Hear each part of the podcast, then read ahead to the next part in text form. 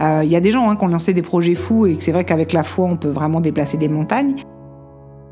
On, on ne collectera pas d'argent si les gens ne sont pas convaincus que pourquoi ils donnent, c'est important. Si tu demandes de l'argent pour la gloire de Dieu, le Seigneur t'exaucera. Bonjour, je suis Clotilde et bienvenue sur le podcast des communicants chrétiens. Chaque semaine, je donne la parole aux experts de la communication engagés pour annoncer la bonne nouvelle.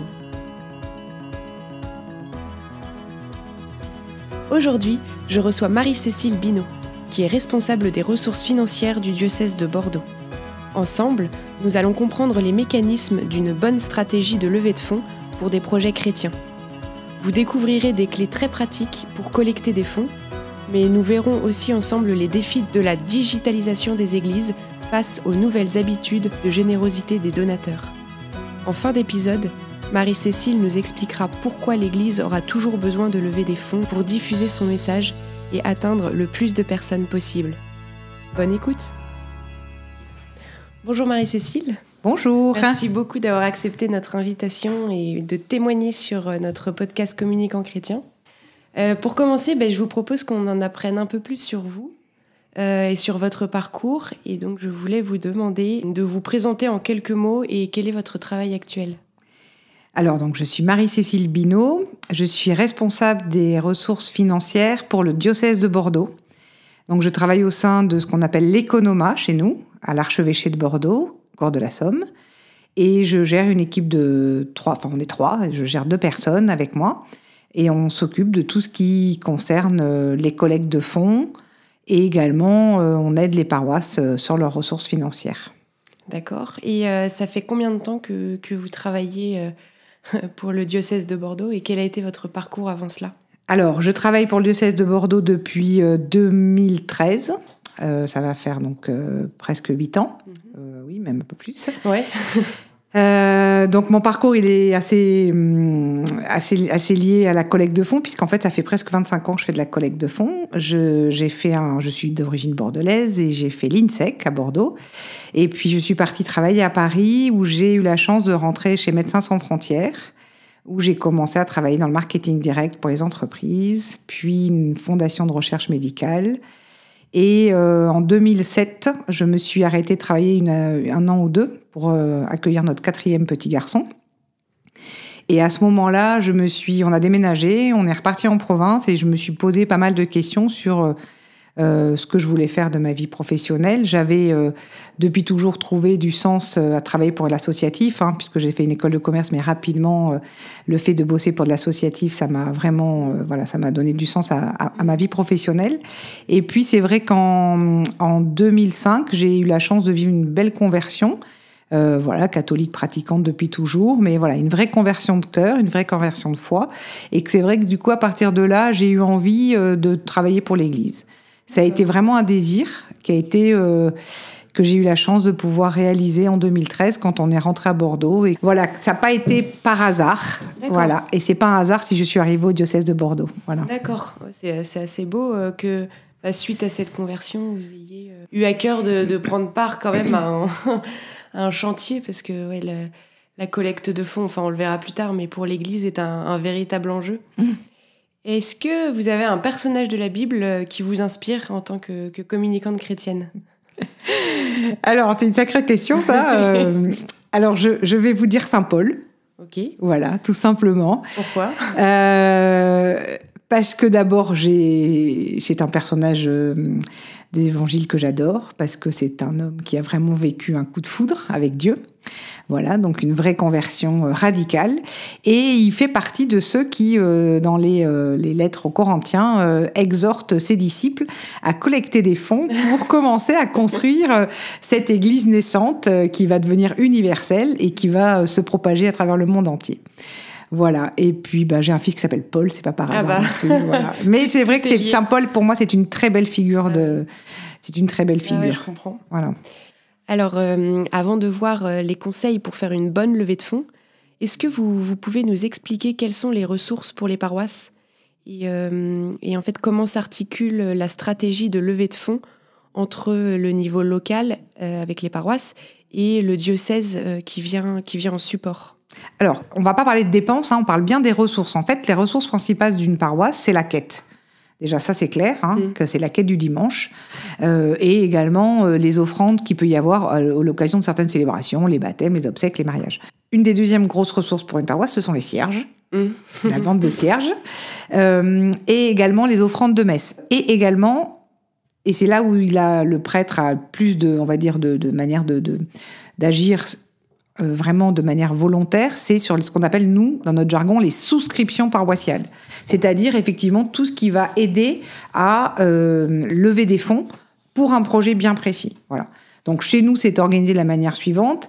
Euh, le curé qui a l'intention de faire un projet de travaux, il doit quand même demander l'avis au diocèse, parce qu'effectivement, voilà, il faut quand même que ce soit validé par l'évêque sur certains projets. et à partir de là, il a son avis et nous, on l'aide au niveau des services centraux, on l'aide à s'organiser pour sa gestion et sa levée de fonds. Mais on l'aide plus sur la partie administrative aujourd'hui. On leur, donne des conseils sur les procédures en fait à négocier peut-être pas assez, effectivement, en termes de communication. C'est vrai que là-dessus, on les laisse assez libres. Et certains ont la chance d'avoir dans leurs paroissiens des gens qui ont un peu l'habitude de la communication. Et puis pour d'autres, ben, en fait, ils font ça euh, comme ils, voilà, c'est leur secrétaire qui va s'occuper de ça gentiment parce qu'elle sait se servir d'un document euh, Word et faire euh, quelque chose d'à peu près convenable. C'est vrai qu'effectivement, nous, dans les projets qu'on a de développement des ressources des paroisses, il y a un certain nombre de, de, manières de faire, mais c'est plus sur les modes de paiement, en fait, qu'on va dire qu'on a développé et qu'on aide les paroisses plutôt que sur la diffusion de l'information sur la levée de fonds. D'accord. Voilà. Ok. Euh, alors dans les dans le milieu chrétien, dans les organismes, que ce soit euh, des associations ou dans les paroisses justement, euh, il y a beaucoup de personnes qui travaillent pour la levée de fonds et qui font face à des à des problèmes courants.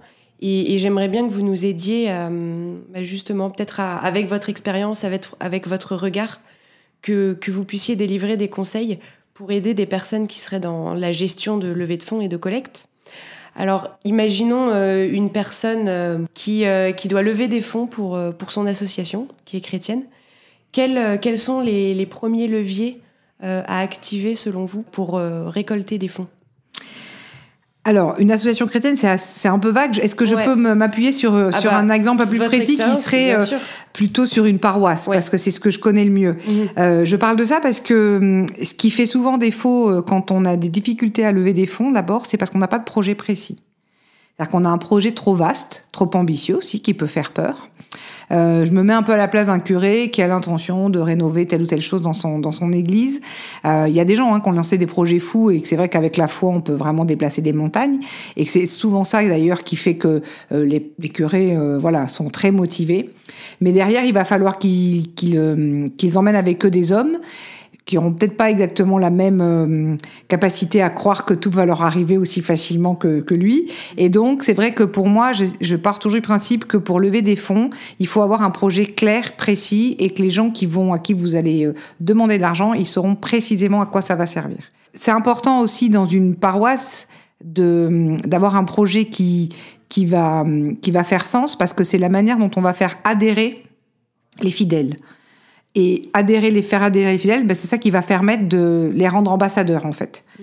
C'est-à-dire qu'effectivement, si euh, vous mettez euh, la, vous faites un, vous avez un projet dans une paroisse qui va à l'encontre de la plupart des fidèles ou des choses qui ont déjà été faites ou qui n'ont pas l'envie de suivre, ça va être compliqué déjà de les fédérer pour eux-mêmes leur, les appeler à donner, mais aussi pour les rendre ambassadeurs auprès de leur famille, de leur réseau, de leurs amis.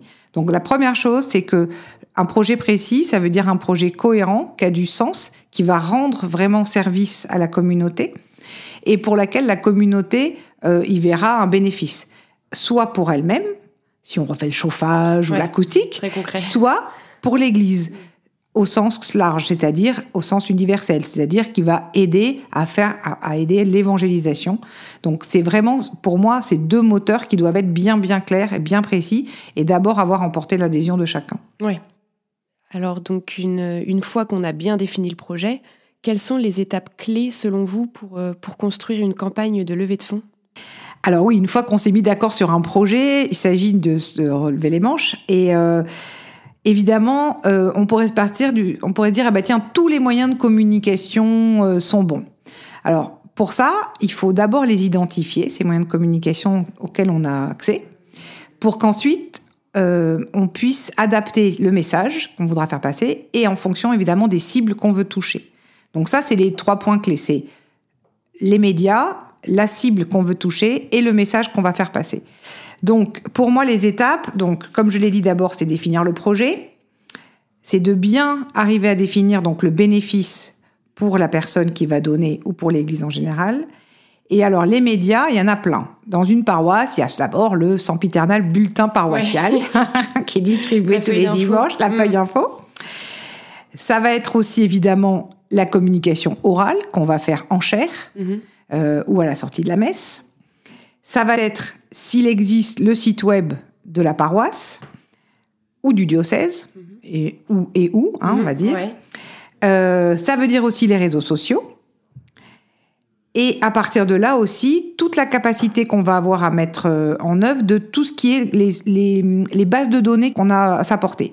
Donc une base de données, c'est quoi? C'est tout simplement un carnet d'adresse, hein, on appelait ça comme ça autrefois. Donc ça, c'est la première chose, c'est d'arriver à identifier tous les médias qui existent. Et en fonction de ça, on va se dire, bah tiens, on sait que par le courrier, on va, on va plutôt cibler les, plutôt les personnes âgées parce qu'elles n'ont pas accès aux réseaux sociaux ou peut-être pas d'email. Donc, évidemment, en fonction de la cible et du média, on va écrire un message adapté. Donc, un message adapté, c'est un message clair, concis, qui donne le début, la fin du projet, le montant, à quoi ça va servir, et qui effectivement donne les moyens de donner. C'est-à-dire que si on écrit par courrier à la personne un peu âgée qui n'a pas effectivement peut-être d'autres médias à s'apporter, on va lui proposer de faire un chèque et de l'envoyer à la paroisse en précisant qu'est-ce qu'il faut faire pour faire un reçu fiscal. Un accompagnement un peu plus. Voilà. Ah, donc il faut être excessivement voilà précis. Et ensuite, tous les autres médias vont être traités de la même manière. C'est-à-dire que si on décide de faire du de travailler plutôt sur euh, le bulletin paroissial, bah pareil, on va adapter son message, on va faire quelque chose de court. Et également, tout ce qui va être sur les réseaux sociaux, bah, ça sera encore des messages encore plus, encore plus adaptés et plus courts. D'accord. Ok. Et alors, une fois que tout ça est, mis en place, est-ce que vous avez euh, des moyens euh, pour mesurer le succès d'une campagne? Est-ce qu'on est mesure le succès d'une campagne de levée de fonds juste avec les, bénéfices financiers euh, ou vous avez d'autres moyens de voir si ça, ça, a vraiment un impact alors, c'est vrai que l'objectif quand même d'une collecte, c'est quand même d'abord de collecter des fonds. Donc, c'est vrai que si on est vraiment sur cette sur cet objectif-là, ça va être d'abord effectivement de mesurer combien ça a rapporté, combien ça a coûté. Et évidemment, ce qui est intéressant aussi, c'est d'identifier les donateurs. Est-ce que ce sont des nouveaux donateurs? Est-ce que ce sont des membres de la communauté? Est-ce que c'est des gens au contraire qui sont lointains?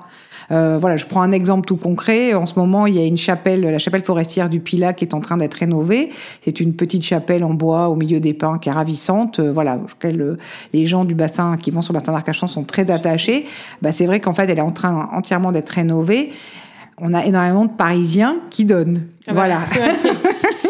Parce que euh, voilà, parce que c'est un attachement, voilà, à sa maison, à sa maison secondaire ou à cette région dans laquelle on a passé des vacances. Mm. Donc euh, voilà.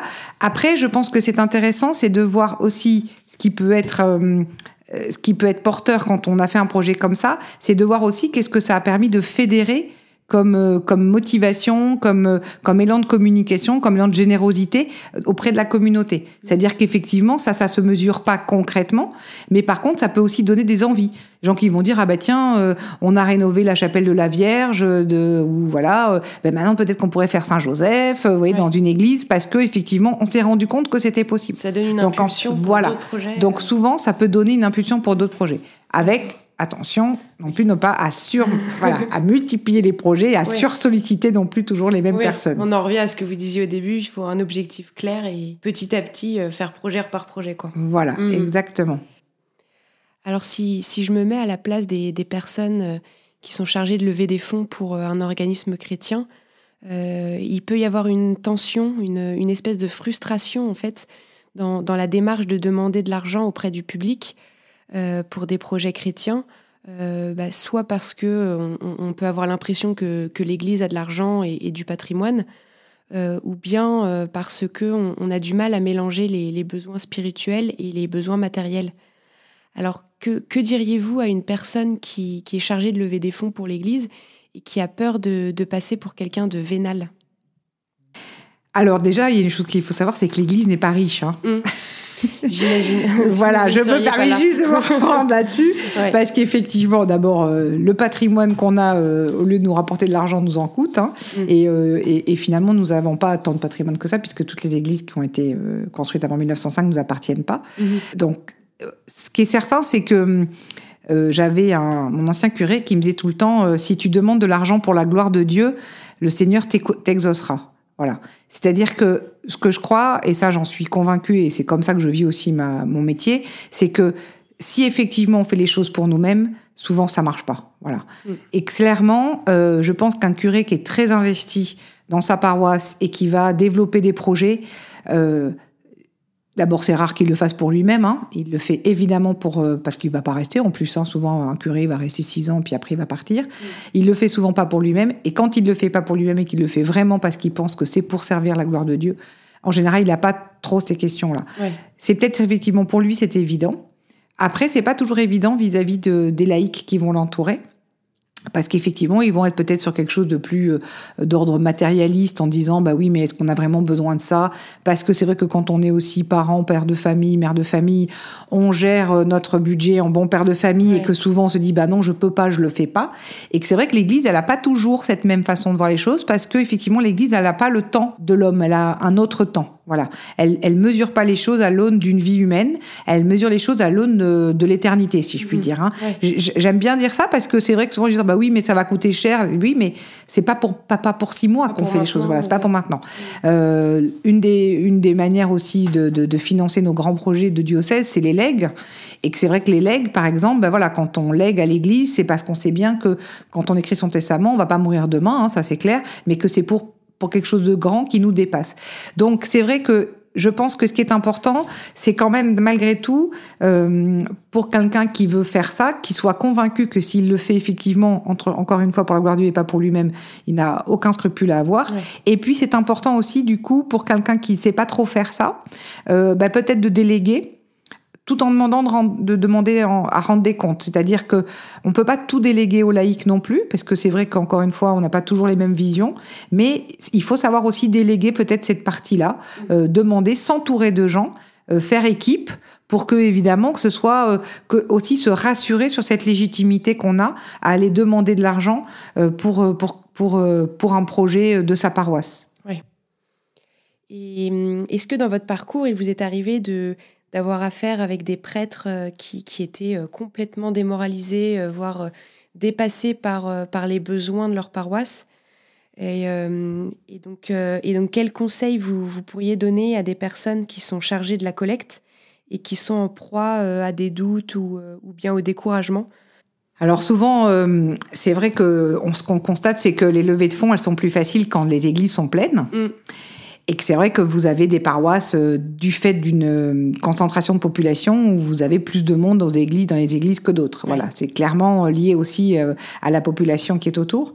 Euh, cependant, j'étais encore en conversation avec un, un, curé récemment qui effectivement constate que la levée de fonds, elle se fait parce qu'on va réussir à, à rendre concret, euh, encore une fois, ce, ce qu'on va faire grâce à cet argent-là. C'est-à-dire que si c'est uniquement pour remettre un coup de peinture sur des bâtiments, euh, ça n'a pas trop d'intérêt. Si derrière, il n'y a pas une envie de rénover la pastorale, de faire revenir des gens dans l'église et, de donner du sens et de, donner de nourrir l'esprit et la foi des gens, c'est vrai que ça va être compliqué. Donc souvent, c'est plus lié et voilà, ça part un découragement, parce que les prêtres sont pas découragés, mais voilà, à cette difficulté de se dire, bah, je suis dans un territoire euh, un peu pauvre en, en, âme, si je puis dire, où il y a moins de personnes qui vivent là aussi, parce que c'est des, c'est des, des zones rurales, où les personnes sont plus âgées, elles peuvent plus trop se déplacer, elles viennent plus trop, euh, et que c'est vrai que c'est plus compliqué. Cependant, encore une fois, euh, là où on voit que ça porte ses fruits, c'est quand effectivement on voit des prêtres qui décident de relancer des patros, par exemple, ce qu'on appelle les patros, de relancer tout ce qui concerne la, les, les activités pour la jeunesse, bah, tout le monde va être d'accord pour ça. Si c'est uniquement pour refaire des bâtiments pour qu'au final il n'y ait personne qui s'y rencontre, c'est vrai que c'est ça qui est compliqué. Mm. Donc en fait, la force de, de, conviction du prêtre, elle va être surtout dans sa force de conviction d'arriver à faire que cette communauté de laïcs, et encore une fois, c'est pas à cause ou grâce au prêtre qu'une église est vivante, hein, c'est nous baptisés, on est tous baptisés, on est tous. voilà, c'est ce projet commun sur lequel on a envie de donner du sens.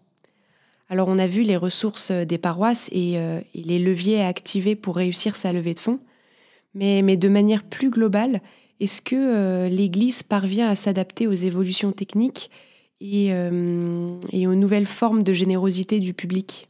Alors moi je vais dire oui, mais parce que je pense qu'on a la chance d'être dans un diocèse où effectivement où on a les moyens, puis surtout qui a euh, qui a décidé de mettre les moyens humains aussi pour essayer d'aller vers ces modes de, ces modes de collecte.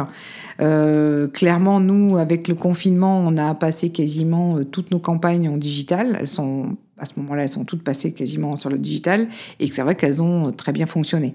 Voilà. Euh, on a mis en place tout un système qui nous permet de collecter des adresses e-mail, euh, de mettre en place un système pour l'envoi des reçus fiscaux aussi, pour euh, tout ce qui est envoi par email, pour justement diminuer aussi notre impact écologique, hein, envoyer moins de courriers, etc. Et c'est vrai que on a réussi à prendre, voilà, prendre au bon cette, ce, ce tournant-là. Ce que je trouve compliqué, c'est de vous dire pour l'Église en général, puisque chaque diocèse est indépendant financièrement et voilà. Pour ce qui concerne le diocèse de Bordeaux, on peut vraiment dire que moi, il me semble qu'on l'a pris. Euh, on a refait il n'y a pas très longtemps notre site internet euh, pour les dons en ligne, mais on a également euh, développé petit à petit un certain nombre de, moyens de paiement différents dans les églises. On a mis à disposition les panières de quête connectées, donc qui permettent de faire du don sans contact avec des cartes bleues sur des panières de quête. Il y a quelques églises qui sont, euh, euh, qui sont installées, dans lesquelles on a installé des bornes fixes, euh, pareil, de bornes de dons sans contact qui permettent de donner, de payer les cierges, mais aussi également de payer à la quête ou de faire des offrandes de dons, comme on veut. Euh, et également petit à petit ben, tout ce qui concerne effectivement euh, l'accompagnement de nos campagnes de fin d'année, en particulier au mois de, euh, de Noël hein, essentiellement, avec voilà la, la, la, diffusion de vidéos, les relais sur les, les, nouveaux réseaux sociaux, Facebook, etc. Alors moi je suis pas spécialiste de ce domaine-là, cependant voilà on, on se fait accompagner par des agences je, pense qu'aujourd'hui, l'Église, oui, elle est présente sur tous ces réseaux-là, euh, avec plus ou moins de bonheur, parce que plus ou moins de, de, capacité à bien faire, euh, voilà, d'agilité, exactement. Euh, mais moi, je crois qu'effectivement, l'Église, elle n'est pas en reste par rapport à tout mhm. ça. Alors, il, il existe de, très nombreuses manières hein, de, de, collecter des fonds. Ça peut être du crowdfunding ou bien d'utiliser les réseaux sociaux avec des influenceurs, ou voire de d'augmenter sa visibilité euh, en allant directement dans la rue euh, et, accoster les passants.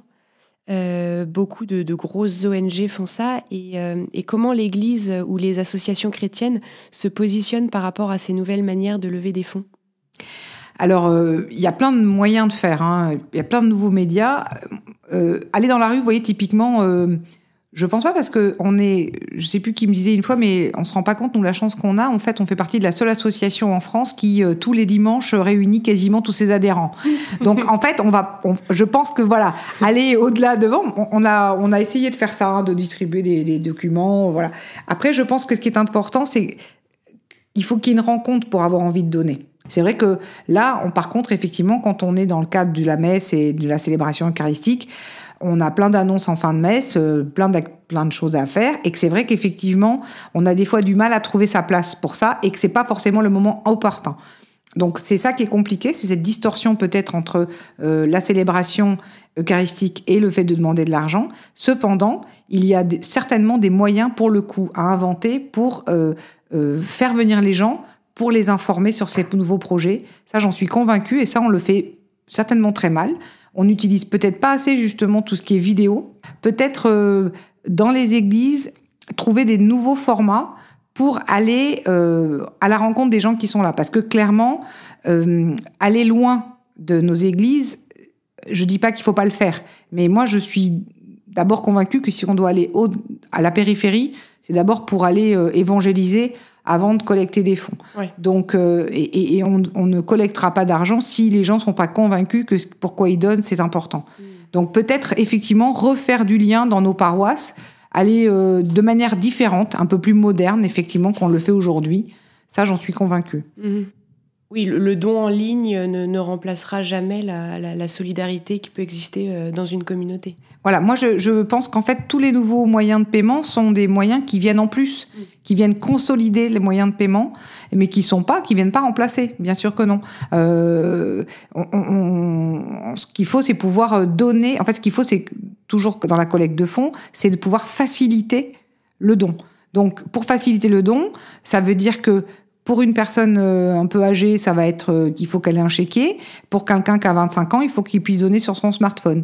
Voilà. Et donc en fait, c'est pas l'un qui remplace l'autre, c'est l'un et l'autre qui sont adaptés à la cible, encore une fois, qu'on doit toucher. Et tous les moyens de paiement doivent être mis à disposition. C'est la même manière que nous, on peut on peut proposer vraiment euh, de manière, euh, de nombreuses manières de donner maintenant, même à la paroisse. Hein. Et que c'est vrai qu'effectivement, aujourd'hui, le fait de développer tous ces nouveaux euh, moyens de paiement, en particulier tout ce qui est sans contact, ben c'est vrai que ça permet de ne pas trop limiter. Parce qu'en général, sa carte bleue, elle est moins limitée que ce qu'on a dans le porte-monnaie. voilà. c'est sûr. Et donc, avec le, Covid et, et, les, et les confinements à répétition, les lieux de culte, les églises ont, connu des fermetures assez longues. Et, et donc, est-ce que c'est on peut on peut dire que le denier est en danger. Est-ce qu'on peut on peut même euh, jusqu'à dire que c'est la, la fin du denier?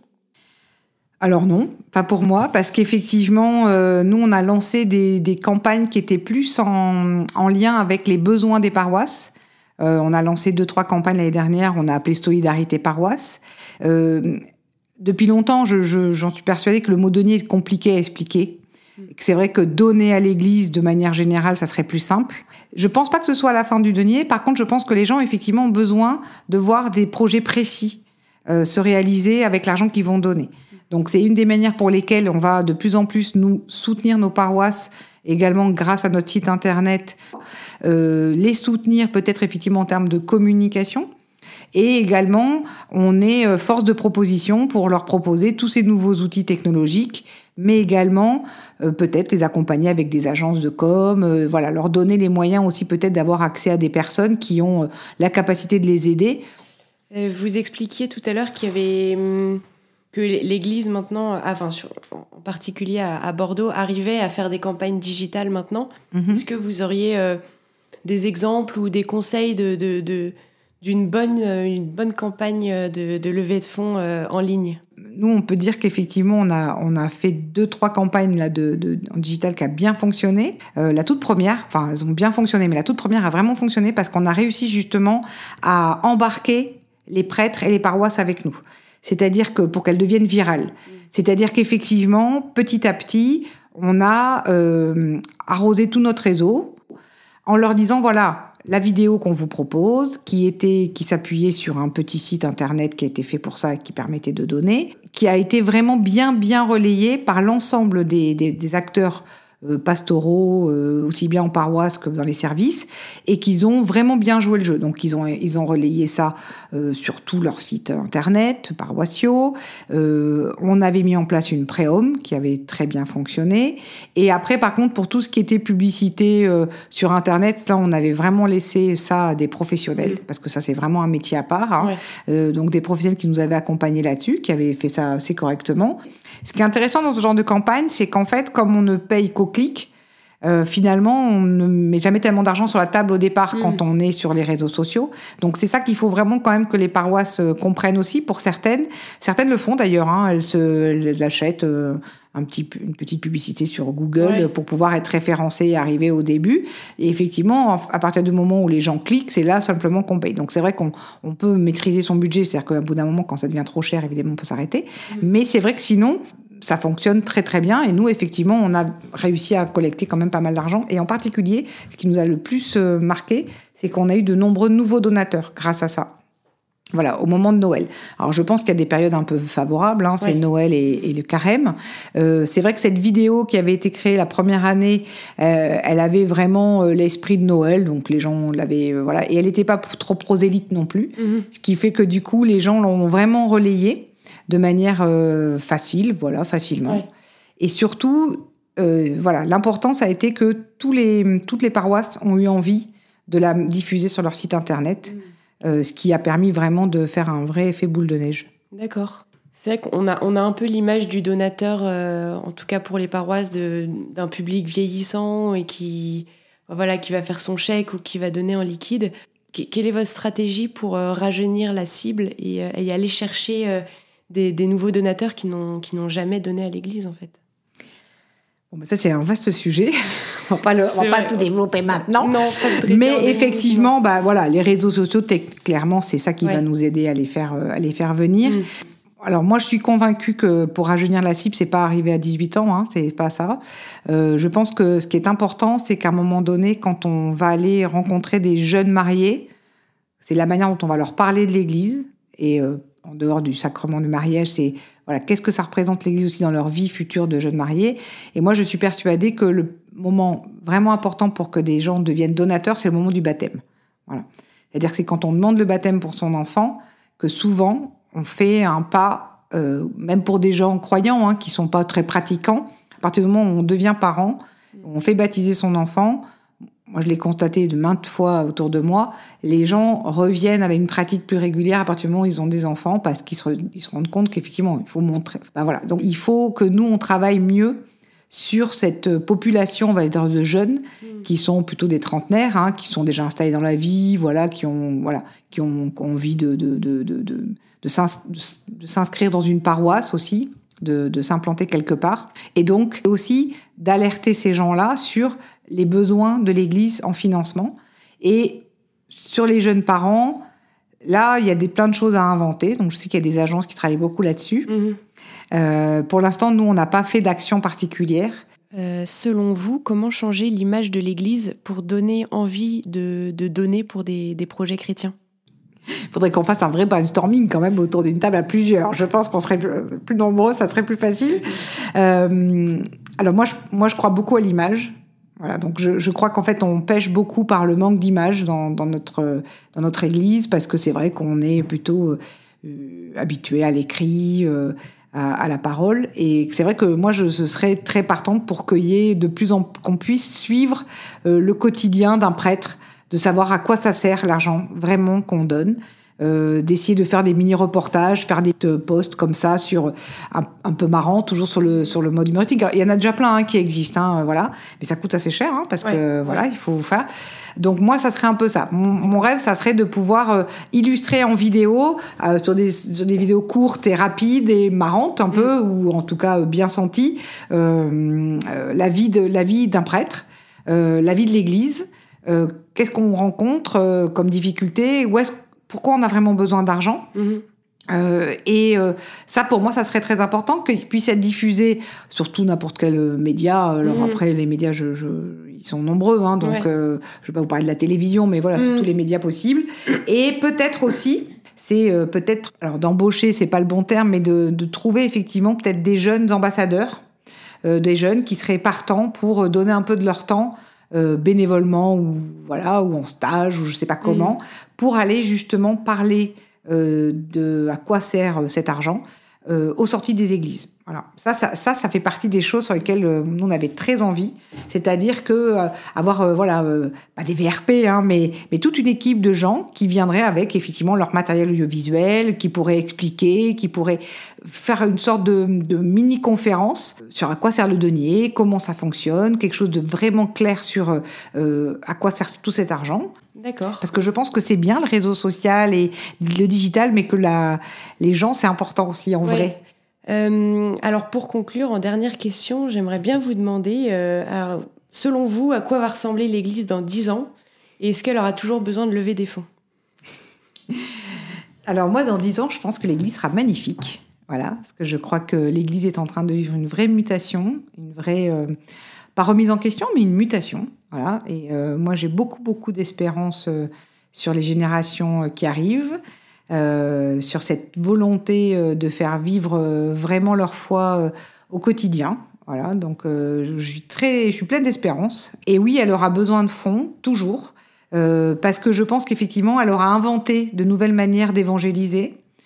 qu'elle sera peut-être un peu sortie des sentiers battus. il faudra aller toucher les gens là où ils sont. Et que c'est vrai qu'aujourd'hui, quand même, on aime bien être touché par ce qui nous intéresse et que donc il faudra peut-être multiplier les propositions pour pouvoir toucher au cœur euh, les personnes qui sont euh, qui sont dans l'Église. C'est pas c'est pas le monde individualiste qui veut ça, mais c'est qu'effectivement chacun peut-être a sa manière de vivre sa foi sera un petit peu différente. Donc il va falloir effectivement euh, aller rejoindre chacun euh, dans ses préoccupations qui seront peut-être différentes, qui seront moins euh, uniformes que celles qu'on avait autrefois. Donc ça sera peut-être plus compliqué pour les rejoindre. Cependant, ça demandera autant de moyens. Et puis de toute façon, moi je suis pas inquiète. L'Église sera toujours là dans comme elle sera là dans des milliers d'années, ça, ça me pose pas de souci de ce côté-là. Et euh, voilà, je suis très confiante sur, euh, sur cette jeune génération qui arrive. Ok, très bien. Bah, un grand merci Marie-Cécile. Non, merci de m'avoir invité, de m'avoir euh, laissé m'exprimer sur ce sujet qui est vaste, qui est pas mal en mouvement, euh, voilà, moi je suis pas partie de la jeune génération, euh, très jeune en tout cas. Donc du coup, je suis contente d'apprendre qu'il y ait des, plein de nouveaux moyens pour collecter, parce qu'effectivement, c'est cela qu'on va devoir mettre en place pour demain. Et euh, voilà, je suis très impatiente de les voir à l'œuvre. Merci beaucoup. Merci à vous. À bientôt.